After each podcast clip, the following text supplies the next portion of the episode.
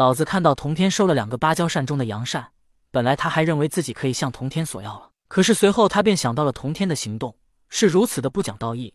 陆压作为一个小辈儿，已经提出要收下芭蕉扇了，可是童天还是这么无耻的先一步收走了。好个灵宝天尊，居然如此的无赖！通天师弟这么一个讲道理的人，他的恶师却如此的无耻，这就难对付了呀！老子在笑了之后，心头却覆盖上了一层淡淡的忧愁。当年通天教主之所以好对付，是因为他比较讲道理。可是童天这完全是一副油盐不进的样子，他想做什么便做什么，完全不顾及其他人。而元始天尊看到童天的行动，也微微的皱起了眉头。童天做事居然比他还要无耻。想当年他以大欺小杀了三霄，但是当年他来到人间，进入九曲黄河镇，也是先以师伯的名义让三霄主动撤了九曲黄河镇，是三霄不愿意撤镇，而且在阵中彩云仙子还率先向他出手，他这才出手杀了三霄。这说起来，首先也是三霄不尊师长，死有余辜。但是童天根本不讲什么道理，他想要就直接收走，而且他还有攻击无敌的诛仙剑，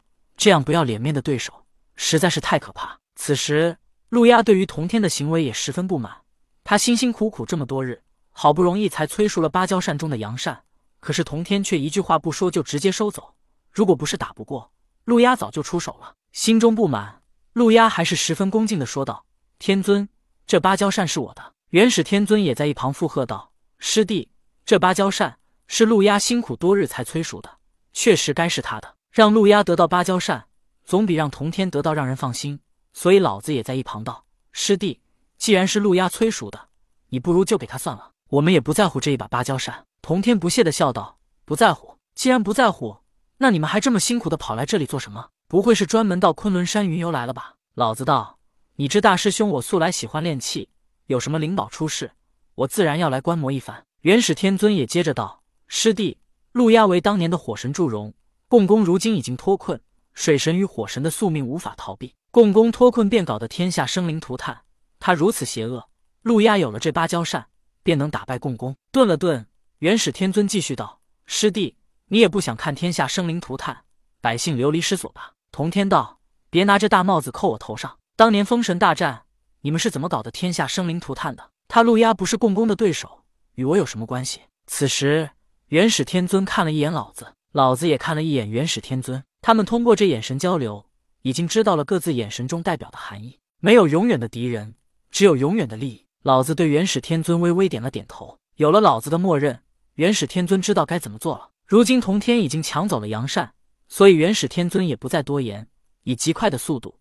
伸手便来抢夺阴扇，阴扇自然便是如今的碧云童子。看到元始天尊出手，童天也不再多言，随即把碧云童子也收了。仅仅收了阳扇和阴扇还不够，童天顺手也把枯萎了的芭蕉树给收了。做了这些之后，童天才轻轻的一跃，躲开了元始天尊。元始天尊扑了个空，他恼怒道：“师弟，总不能你什么都不留下一些吧？你要知道，这可是在昆仑山山上的所有东西，都归昆仑山山神所有。”这时候，元始天尊抬出了陆压昆仑山山神的名头。陆压当年也是因为太白金星与他所言的一番话，为了结好同天，所以才答应做昆仑山山神。可是现在他明白了，不在一个阶层，你强行去结好他，只会招来羞辱。当然，这些陆压也不在意，毕竟他修为确实不行。但问题是，同天收了阳善，确实影响到他的利益了。同天哈哈笑道：“元始天尊，你想要可以给你，别说什么冠冕堂皇的理由。”如果按照你所言，陆压是个修道者，是道教弟子，我作为道教三教主，他的不就是我的吗？同天的话让元始天尊一时语塞。元始天尊实在想不到，如今的同天跟通天比起来，连口舌也锋利了许多。看到元始天尊和老子等人无话可说，同天欲走，可是元始天尊还是不甘心的说道：“你拿走阳善也就罢了，你把阴扇留下，毕竟阳善是元始天尊答应给陆压的，阴扇他才能实实在在的得到。”同天道：“元始啊，元始，你若强行索要阳善，或者我还不得不给。但是阴善就算我给你，你能要吗？他本就该属于我。”元始道：“她是西方教的罗刹女，是西方教弟子，与你有何相干？”同天道：“你再好好算算。”元始天尊掐指一算，瞬间明了。碧云童子本来便是截教石矶娘娘座下童子，后来被哪吒用震天剑射死，他的灵魂靠着吞噬灵魂活了下来，后来诞生了地府，被抓进了地府。